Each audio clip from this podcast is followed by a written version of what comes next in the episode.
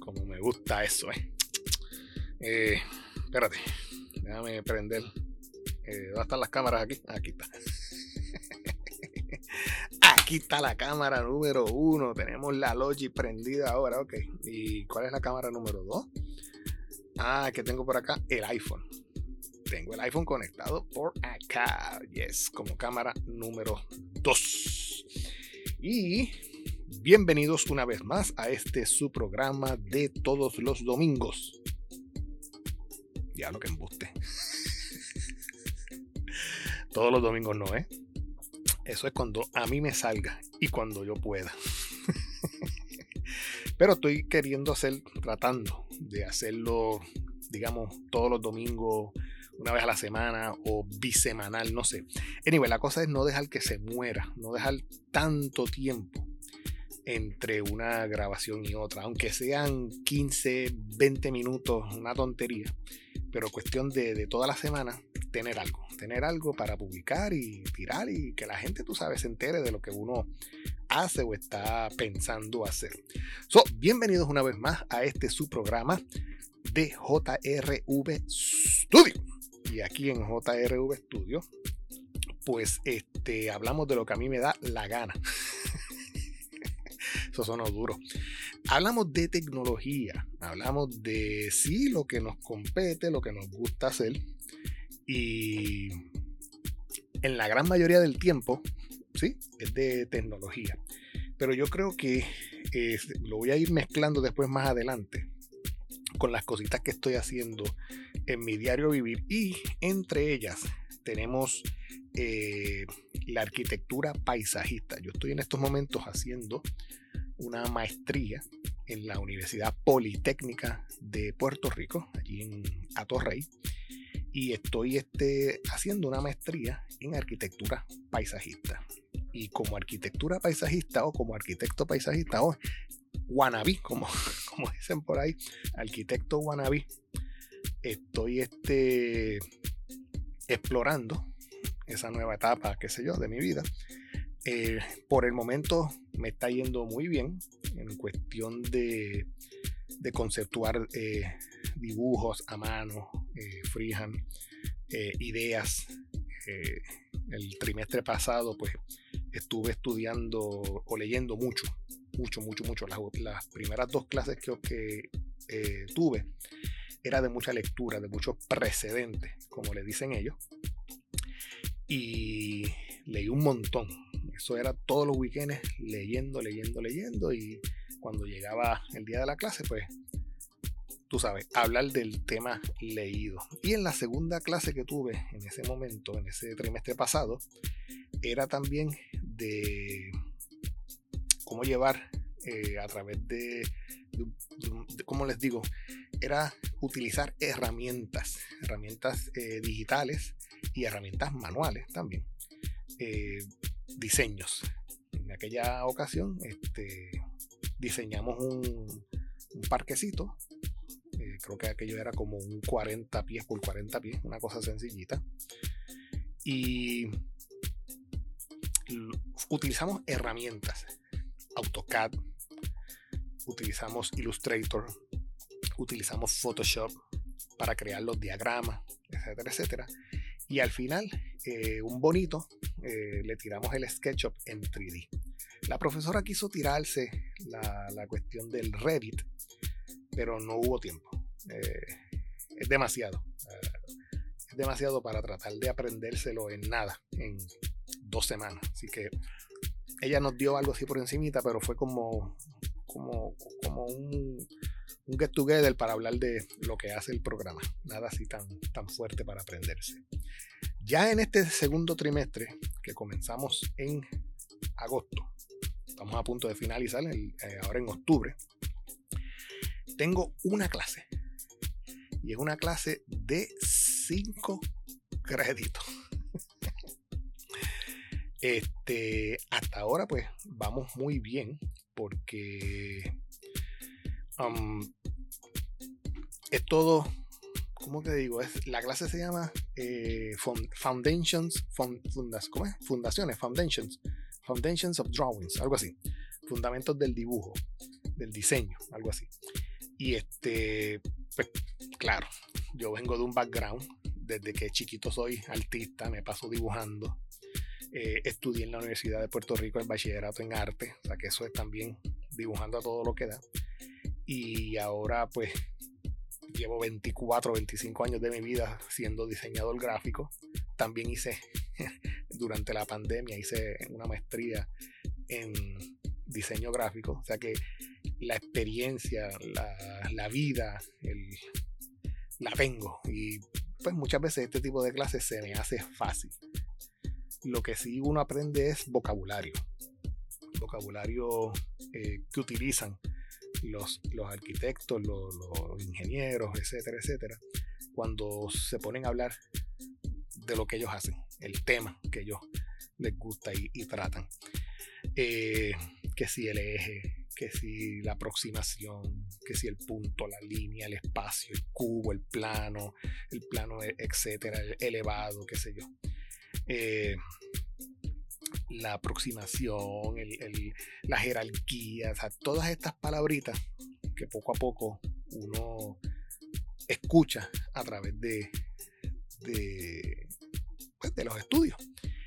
Y hay un podcast que he empezado a escuchar recientemente y me gusta mucho, mucho, mucho de la forma en que lo llevan. Llevan invitados. Es un podcast creado por arquitectos y. Pero de memoria que no es contigo. Ahí se metió Siri. Ok, vamos acá. Eh, nos quedamos en el podcast. El podcast se llama Arquitectura Hoy. Y creo y entiendo que lo graban toda la semana y lo transmiten por radio también. Y tienen un podcast que lo publican. Y ya he escuchado un par de episodios y muy bueno. Se me olvida el nombre del arquitecto, que lo dirige ahora mismo, pero los otros días aprendí algo interesante y bueno. Eh, era sobre las casillas de peatones, las casillas de, de, caminantes, algo así. En los tiempos de antes, usted, usted sí se va por, por, por las calles de Puerto Rico, especialmente por las viejas, por las carreteras viejas, como la número uno, por ejemplo, o la número dos usted va a encontrarse unas casillas abandonadas en ladrillo, cuadradas, eh, abandonadas, completamente abandonadas, muchas de ellas. Hay otras que todavía las siguen usando. Y estas casillas, eh, en los tiempos de las huácaras, como diría yo, eh, cuando se empezó, cuando los españoles pues, eran los que dirigían nuestro, nuestro gobierno, como diría yo. Eh, habían unas casillas durante toda esta carretera, número uno, por ejemplo, que va de Ponce a, acá arriba a Río Piedra. Eh, esa carretera número uno, en ciertas leguas, eh, existían unas casillas. Una legua, que ese fue el primer vocabulario que aprendí, era el tiempo que le toma a un individuo caminar en una hora de un punto a otro punto. Una hora caminando. Eso una legua. Era un tipo de medida que se utilizaba en aquel entonces. Pues a través de la carretera número uno, en ciertos tramos, existen, o ustedes van a ver, unas casillas. Eh, deja ver si yo puedo buscar aquí en en Google para mostrarles eh, casillas eh, de camineros de Puerto Rico. Eh, Entonces, dice aquí que la definición es, déjame yo cambiar aquí la cámara para que ustedes puedan ver. Según aquí Google, las casillas de los camineros son un patrimonio cultural de Puerto Rico fueron casi 50 casillas de origen español que se hicieron en la década de los 1920, de las cuales cerca de la mitad se han perdido por el abandono, las, remodelaciones externas y la ampliación de las vías principales del país. Y yo creo que yo estoy hablando demasiado de duro. porque es porque tengo la música muy alta. Tengo que hacer como, como hace mi amigo Luis Manuel Villar, que hace así con la manita. Bájame la música. y yo, como estoy haciendo esto solo, pues no tengo eh, master control. Déjame más o menos dejarla por ahí. Espero que ahí no moleste. Ahora sí. Bueno, pues volviendo al tema de las casillas. Pues las casillas de los camineros son un patrimonio cultural de Puerto Rico. Fueron casi 50 casillas de origen español que se hicieron en la década del 1920, de las cuales cerca de la mitad se han perdido por el abandono, las remodelaciones externas y la ampliación de las vías principales del país. Si vemos una foto, vamos a buscar aquí en el área de imágenes. Ah, ok, estas son las famosas casillas.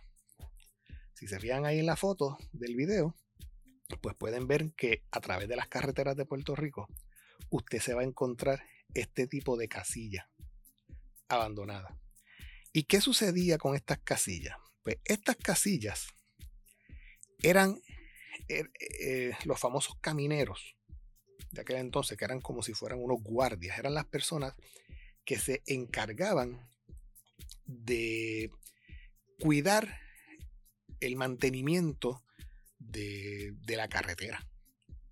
diríamos como un, como un sesco hoy día. El Departamento de Transportación, pues algo así.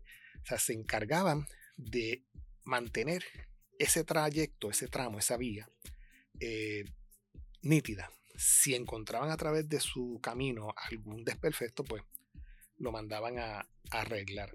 Pero la, la, idea era que las personas que vivían en esa casilla podían vivir con su familia en esa casilla porque ese era su trabajo.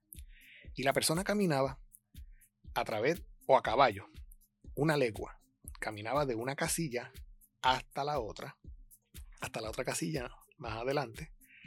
Eh, o se encontraban en un punto medio, los que vivían en una casilla con otra, se encontraban en un punto medio, me imagino que ahí tenían algún tipo de reunión, donde, mira, no encontré nada, pues regresamos. Y cada cual, ay, perdón, y cada cual regresaba a, su casilla.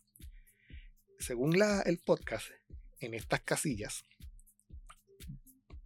tenían distintos diseños de vivienda. Y en estas casillas podía vivir o una persona con su familia o dos personas y su familia.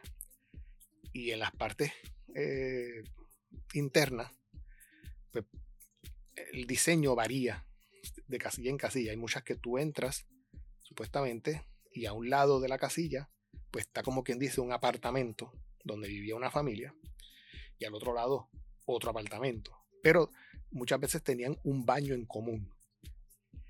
Eh, y con el pasar de los tiempos, pues esto fue mejorando, qué sé yo, y llegaba a un punto donde cada familia tenía su propio baño, su propia cocina, etcétera, etcétera pero creo que hasta cocinaban afuera, en un fogón, algo así. Nada, la cosa es que el podcast fue muy interesante. Deja ver si yo logro encontrar aquí en Google el podcast. Podcast eh, Arquitectura Hoy. Y es este que está aquí. Este que está aquí arquitectura hoy eh, del arquitecto, se, se, habla sobre arquitectura, paisaje, arte, urbanismo y construcción en Puerto Rico. Y creo que es este, eh, ¿cuál es la palabra? Eh, validado. No, la palabra validado no es. tiene el support, tiene el soporte o tiene la aprobación del Colegio de Arquitectos y ¿cómo es? de arquitectos paisajistas de Puerto Rico. de arquitectos y arquitectura paisajista de Puerto Rico. Creo que ese es el nombre eh, correcto. De hecho, más adelante cuando yo pues termine mi maestría entiendo que tengo que hasta colegiarme y coger reválida, etcétera, etcétera. esto es un proceso largo. Eh, supuestamente de unos cuatro años es que dura este tipo de maestría que estoy realizando Eh, so, vamos a ver, espero que tener éxito. Y hasta ahora lo he tenido. Eh, las clases que he tenido, pues, ha sido mucho diseño, hablar, ver. estoy loco por coger una de las clases que me dicen que está bien buena, donde las personas todos los, los weekends eh, todos los weekends eh, salen a, ver eh, paisajes, a ver este, árboles, a ver plantas, etcétera, etcétera. Creo que esa se llama um, plants, algo así, plantation, no sé. tiene los nombres de, de, las clases son en inglés y a veces uno se, como que se le olvida. Pero ahora mismo la clase que yo estoy cogiendo en este trimestre es la primera de diseño. Diseño, Foundations and Drawings. A mí me encanta porque cuando usted llega a la escuela de arquitectura de allí de la Politécnica, eh, el edificio creo que se eh, lo, lo, comparte eh, la escuela de, deportes. creo que son los castores, la mascota de la Politécnica. Y ellos pues tienen el primer nivel abajo y creo que el segundo donde el primer nivel abajo pues está la cancha de baloncesto, juegan voleibol, etcétera, etcétera. Y abajo está eh, la cafetería, enorme, bien bonita ella. Cuando tú empiezas a subir la escalera, en el, en el próximo nivel, pues se encuentra el gimnasio de los deportistas. Eh, ¿Qué más se encuentra en ese nivel? Creo es un área más que de deporte, ese primer nivel. Ya cuando vas al, al segundo, y el tercero y creo que hasta el cuarto. Ahí, ahí es que se encuentra la escuela de arquitectura, donde tú ves este taller enorme, abierto. Esto es un, open concept. Tienes que entrar validando tu, identificación en la puerta. Y es enorme, el colegio es enorme, por ahí abajo. Y tú ves maquetas por todos lados, tiradas por el piso. Digo, no tiradas, acomodadas, bien bonitas. Pero es la mesa josca por ahí para abajo. Este, de hecho, déjame ver si. Yo no sé si yo tenga o pueda colocar aquí una foto. Porque creo que yo le, le tomo una foto. Anyway, si la busco, la, coloco en las imágenes del podcast. Eh, entonces, ese, ese piso, ese primer piso, pues tiene los talleres. En, un lado, pues están las mesas donde se dan las clases y ahí las personas pues van y, tienen un área de taller donde tú puedes, este, si tienes, no tienes la habilidad en tu casa de tener una mesa de dibujo o de cortar, etcétera, etcétera, pues acudes a la universidad, acudes al taller y ahí este, trabajas y creas tu proyecto. Y, entonces en el próximo nivel arriba están los salones, está el auditorio, están las computadoras, etcétera, etcétera, donde pues dan las, las, clases normales de teoría, qué sé yo. Y creo que hay también un espacio donde se da cerámica, hay un espacio donde bregan con madera, donde usted puede, me imagino que solicitar un permiso y para ir a cortar sus piezas cuando le toca hacer algún tipo de maqueta.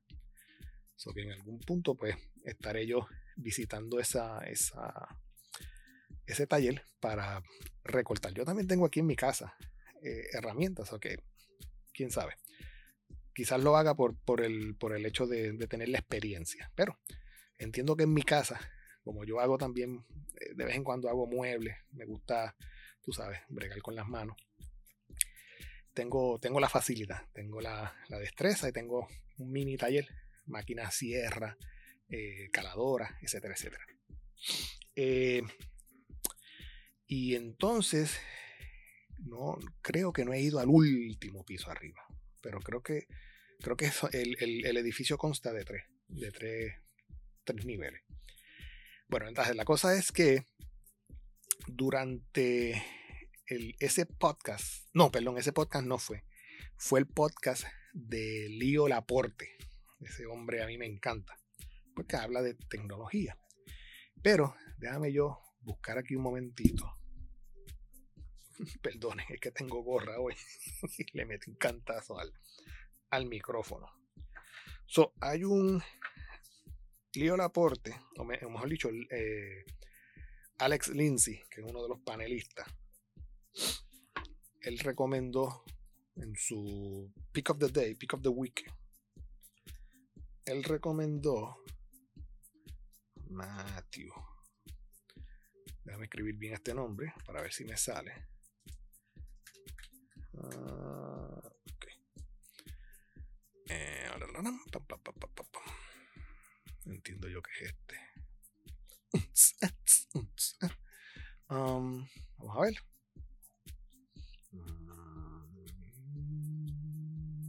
Sí.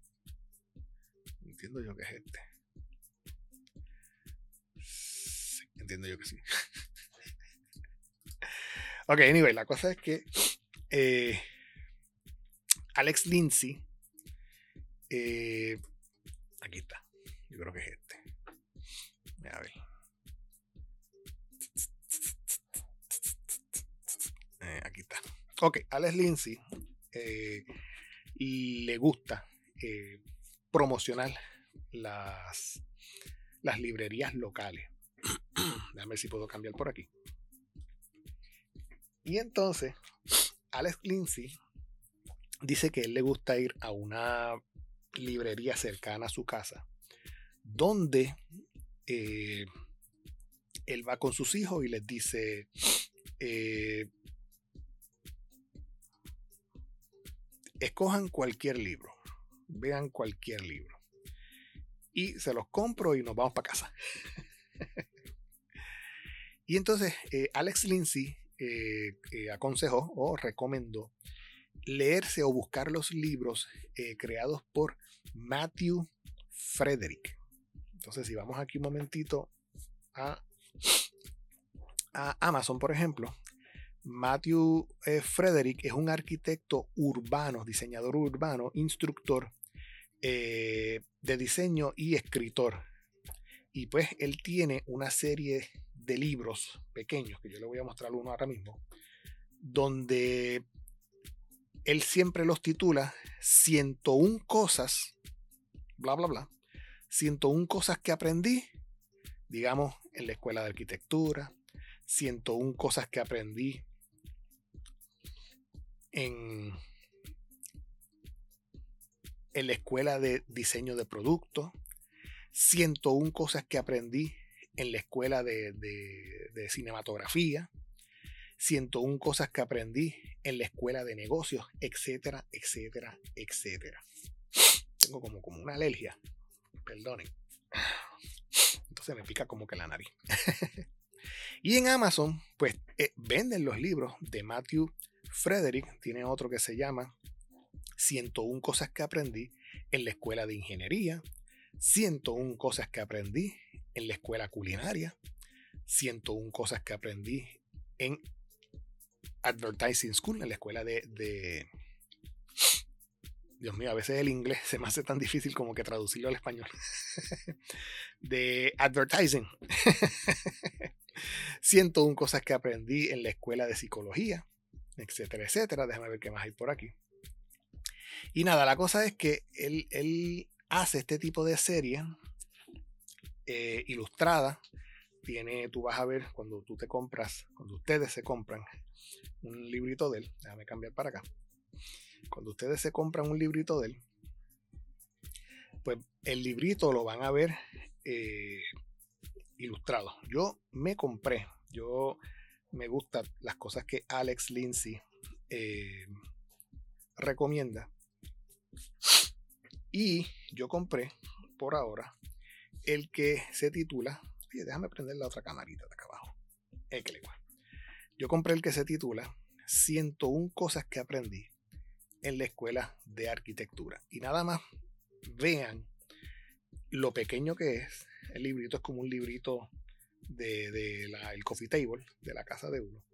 Pero este en específico, este de arquitectura, me encantó por el diseño que tiene el libro. Si se fijan, el libro, a ver si la camarita enfoca bien. El libro tiene la cubierta un material que parece como los materiales que utilizan los arquitectos en, cuando hacen maqueta, que es un cartón comprimido. ¿Eh? Y entonces cuando usted abre el librito,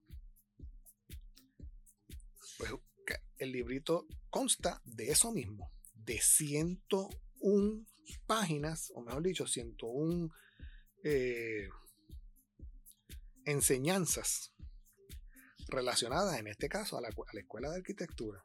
Entonces, el librito está bueno porque, miren, usted cuando lo abre, usted nota que una página se compone de dibujitos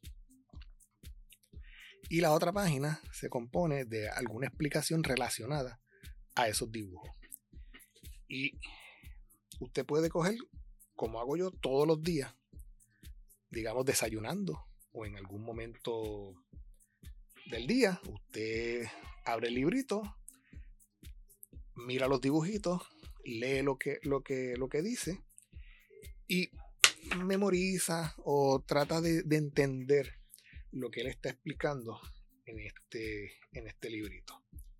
Había uno que a mí me gustó mucho, donde, a ver si lo encuentro por aquí. Ok, mira este, chécate este. Este es el, el 21. Este es el 21. Miren el dibujito. En el dibujito, ustedes pueden ver como un tipo de reunión de, de, pues, de, arquitectos, pienso yo, una oficina, una firma, etcétera, etcétera. Pero en la descripción, él viene y dice, voy a tratar de, de traducirlo del, del, inglés al español, pero lo voy a leer en inglés y voy traduciendo. An architect knows something about everything. Un arquitecto conoce algo de todo. Entonces dice, an engineer knows everything about one thing. Un ingeniero conoce todo sobre una sola cosa. Entonces dice, an architect is a generalist, not a specialist. Dice que un arquitecto es un generalista, no un especialista. El arquitecto es el conductor de una sinfonía. No es un virtuoso que toca cada instrumento eh, perfectamente. Hace practitioner como un practicante. An architect coordinates, coordina un equipo de profesionales that include structural and mechanical engineers. O sea, el, el arquitecto eh, coordina un equipo de profesionales de los cuales se incluyen eh, ingenieros mecánicos y estructurales, eh, diseñadores de interiores, consultantes de códigos de construcción, arquitectos de landscape, o sea, lo que estoy estudiando yo, landscape architect, specification writers, contractors, and specialists from other disciplines. Typically, típicamente, the interest of some team members will compete with the interest of others. O sea que típicamente el interés de, un, de algunos miembros del equipo competen o eh, compiten con el interés de otros. An architect, un arquitecto, must know enough, tiene que saber lo suficiente about each discipline, sobre cada disciplina, para negociar, to negotiate and synthesize y sintetizar demandas, competing demands, while honoring, mientras honra las necesidades, the needs of the client, del cliente, and the integrity y la integridad of the entire project, del proyecto eh, completo. y todos los días, pues uno, me estoy dando la tarea de eh, me levanto, desayuno y leo una paginita, veo el dibujito, lo relaciono, lo analizo y continúo el día. Quizás en algún momento no lo entienda lo que me quiso decir, pero durante el día vuelvo a donde él y vuelvo y le doy otra ledita hasta que más o menos entiendo lo que me quiere decir. So, desen la vuelta por Amazon. Este fue el primero que compré. Una vez lo termine, pues sigo comprando otros porque me gusta mucho el diseño, la, materialidad del librito. es bien llevadero. Yo, creo que esto tiene el tamaño casi de un, de un iPad mini. Y desen la vueltita por, por Amazon. Perdón, para que vean todos los libros que él tiene en su serie. Esta de 101 cosas que aprendí en la escuela de diseño de productos. Me, me va a interesar verlo. Este de Film School, pues quién sabe. Business School, pues también. A ver qué hay por aquí. Psicología, pues, eh, no sé. Advertising School también. Ese, ese sería bueno comprarlo. Culinary School, pues, eso es un extra. Engineering School, este también suena interesante. Y así sucesivamente. Yo no, no sé cuántos él tiene en su serie, pero yo creo que son, ahora mismo son 16 títulos. 4, 8, 12. Exacto, sí, mira, aquí están todos. 4, 8, 12, 16. 101 cosas aprendidas en la escuela de leyes, 101 cosas aprendidas en Film School, 101 cosas aprendidas en Culinary School. Creo que hay este, edición 1 y edición 2. Este, dice, este está en otro lenguaje. ¿Ok? Fashion School, 101 cosas. O sea, el, el, tipo es un caballo. El tipo parece que le interesa mucho, mucho todo tipo de temas y va y se, se apunta en una escuela y, y de ahí saca un, una enseñanza. Fashion School, Urban Design School. Mira, este está bueno. También esto puede convertirse en un tipo de regalo para eh, amistades, personas que ustedes conocen. Por ejemplo, yo conozco a, mi hermano, que él le gusta mucho eh, saber de negocio y qué sé yo, pero este librito, miren el precio, por 10 dólares, 101 cosas que aprendí en Business School. Y por ejemplo, qué sé yo, para, para Navidades. Para Navidades, si uno le quiere regalar, por ejemplo, al cuñado, que es arquitecto. 101 cosas que aprendí en, la escuela de diseño urbano. 9 pesitos. Un regalito eh, sencillito y, cómodo. Déjame chequear este. Déjame entrar aquí. Vistazo rápido. Y eh, aquí estamos. Eh, no hay una. No, parece que solamente están enseñando una página. Pero 9.99 es el Kindle. Y ya el librito de tapa dura es el que cuesta 15.30. Así que los voy dejando con eso. Eh, Matthew Frederick en Amazon lo pueden conseguir y pueden ir comprando poco a poco o si les interesa todos sus libritos. Diantre, este está brutal. El de las 101 cosas que aprendí en la escuela de leyes cuesta 73 billetes. ¿Qué cosas habrá allá adentro? Muy interesante. Interesante es otro tema que les voy a traer ahora a continuación. Déjame cambiar aquí la camarita. Ya cambié, ¿verdad? Sí. Interesante es ahora el próximo tema. Yo en la semana estuve jugando en mi trabajo porque yo no trabajo, yo juego. mi trabajo me compraron y la tengo aquí, se la voy a mostrar. La nueva MacBook Pro. Miren qué cosa linda. Déjame cambiar de cámara. Miren qué cosa linda. La MacBook Pro de 14 pulgadas. Y ustedes dirían, jole, pero ¿por qué tú tienes eso en tu casa si sos del trabajo?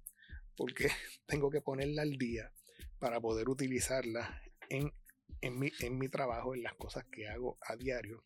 Y esta maquinita nos va a funcionar para hacer remotos en, en la transmisión de la edición de audio de Palante con Aela todos los jueves. Eh, ahí es que nosotros nos ponemos a jugar y a divertirnos. Pues esta MacBook Pro eh, me llegó recientemente la semana pasada y estuve con ella pues montándola, etcétera, etcétera. Pero yo quiero ahora mismo traerles una pregunta. Déjame sacar este teclado para acá.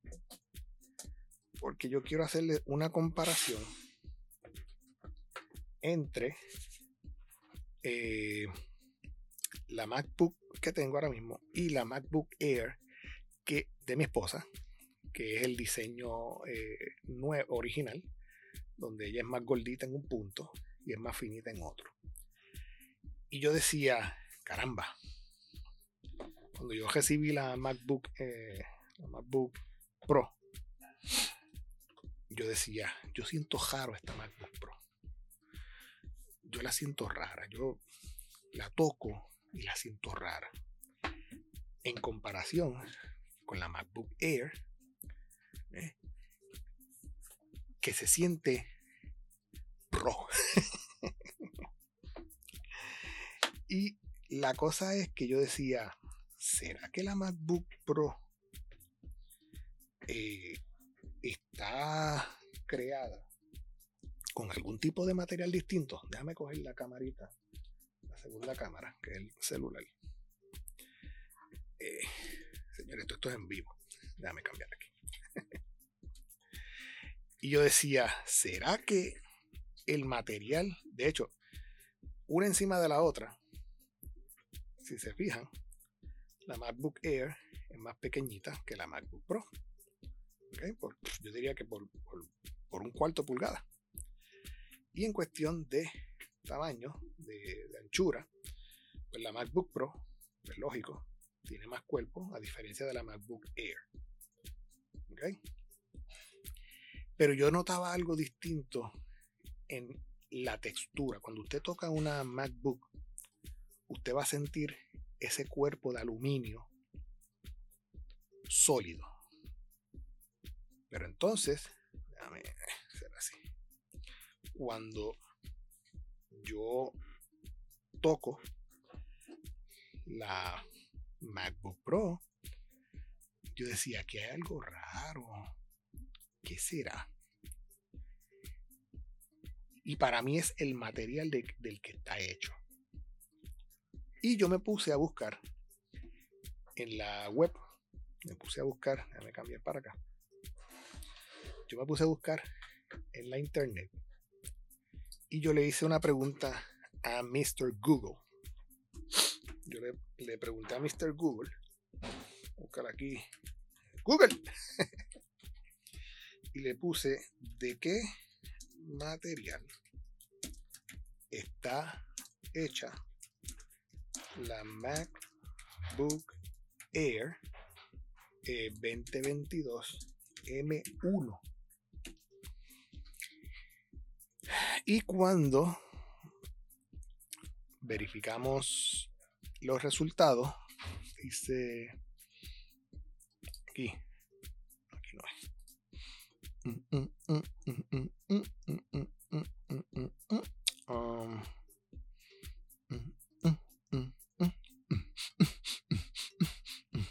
era. Bueno, déjame ir al mismo Apple.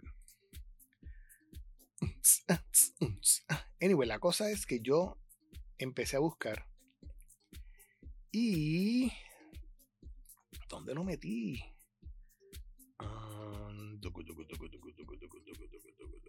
La cosa es que yo descubrí. Ay, espérate, es que yo se lo envié. Yo se lo envié yo se lo envié a mis amigos de Viernes Friki, porque eso es otro podcast que yo les aconsejo que busquen. A mis amigos de Viernes Friki, yo les envié la pregunta y eso está por aquí. Eh, ¿Qué le Pues yo les envié, aquí está, ya lo conseguí. Ok. Yo les envié a mis amigos de Viernes Friki esa pregunta y buscando en el internet, ábrete, aquí está buscando en el internet,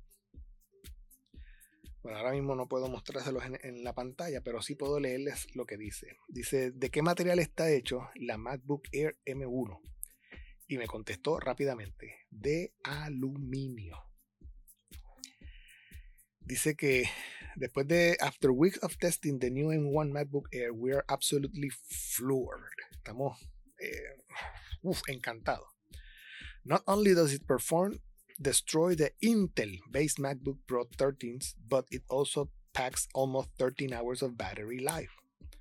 On the outside is the same air we love, with an all aluminum finish. O sea, el material del que está hecho la MacBook Air. Déjame yo cambiarle esta cámara para acá. Y entonces, a ver que si se me cae. todo esto es en vivo, acuérdense de eso. Ok. si se me cae. Ok, ahora sí. Ok, la MacBook Air está creada completamente de aluminio. Completamente. Aquí usted tiene un metal aluminio sólido. ¿Ok? Sólido. Y entonces yo le hice la misma pregunta a Google. Entonces, ¿de qué material está hecho la MacBook Pro M2? Y me dice que the MacBook is made with recycled materials, including aluminum, steel, metal, tin, tin creo que es este foil, como papel foil. Eh, rare elements in earth and, y aquí viene la parte que yo dije, por esto es que, plastic, plástico. Porque yo decía que cuando yo toco una, la MacBook Pro M2, su textura me está rara. Y me está rara por ese detalle, porque está creada de materiales reciclados, que incluyen el aluminio, steel, tin, eh, que era tin.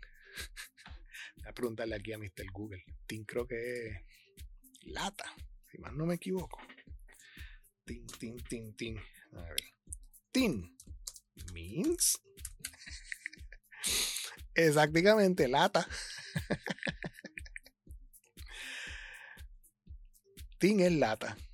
¿Ok? Lata de metal.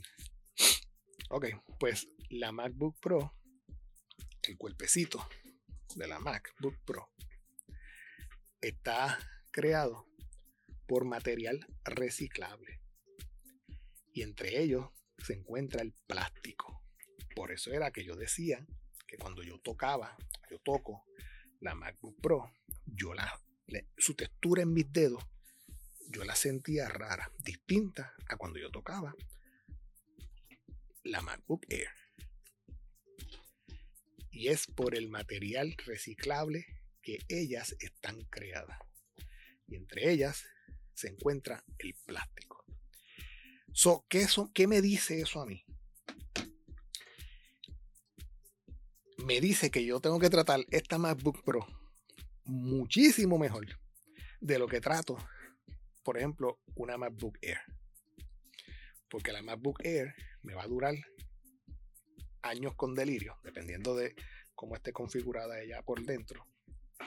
Y la MacBook Pro, si en algún momento ella recibe algún cantacito, algún guayazo, va a desmejorar más rápido o puede que desmejore su cuerpo más rápido a través del tiempo en comparación con una MacBook Air. So que vamos a tener ese detalle en cuenta cada vez que, que, tratemos nuestras máquinas.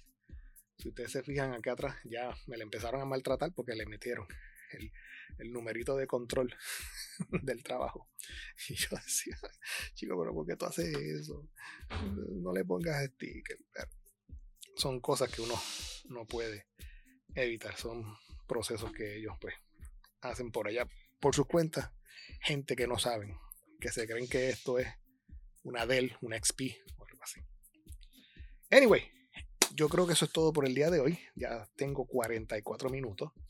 Les hablé un poquito de arquitectura paisajista, de lo que estoy tratando, les recomiendo que busquen los libritos en Amazon de Matthew Frederick. En este caso yo me llevé primero el de 101 cosas que aprendí en la escuela de arquitectura. Él tiene otros temas adicionales. Se los recomiendo. Y les mostré la nueva MacBook Pro que tengo del trabajo, la cual también, esto no es lo único que tengo. La semana que viene yo voy a traer eh, que me dieron otro juguetito nuevo para probar. Y es el Roadcaster Pro 2, la versión número 2. La gente que tiene el Roadcaster Pro 1 no tienen que salir brincando para comprarse el Rodecaster Pro 2. No, con el 1 está muy bien. Compramos el 2 porque pues es lo, lo último que hay en la avenida. Y la diferencia que yo entiendo que tiene el Rodecaster 1 del 2, o mejor dicho, el 2 del 1, es que el 2 se puede conectar a dos computadoras a la misma vez. Digamos que una computadora te puede estar eh, dedicada a trabajar solamente con el audio y la otra salida eh, en otra computadora o un disco duro eh, donde usted, por ejemplo, le instale OBS y haga una transmisión en vivo, que eso es lo que yo quiero hacer con ella. Esta computadora, esta MacBook Pro, la voy a conectar al Rodecaster Pro 2 para entonces hacer las transmisiones del programa de radio para adelante con AELA. Y la semana que viene, pues me la voy a traer, la Rodecaster 2, para mostrársela y enseñárselas. Puede que después de ese episodio eh, haya una pequeña pausa entre otro episodio, pero voy a tratar de, de hacer episodios una o cada dos semanas. Porque para la clase que estoy tomando de arquitectura paisajista, el último proyecto que estoy haciendo en este trimestre va a ser una maqueta de un proyecto que ya hemos estado trabajando. Eh, del diseño de un pequeño parquecito 20 eh, pies por 60 pies. Una tontería, pero muy bueno el proceso de creación. Así que los voy dejando con eso. Recuerden que pueden contactarme en jrvstudiopr.me.com y ahí me hacen cualquier pregunta y lo traemos aquí a la mesa. Así que se me cuidan. Nos vemos después en otra edición más de JRV Studio.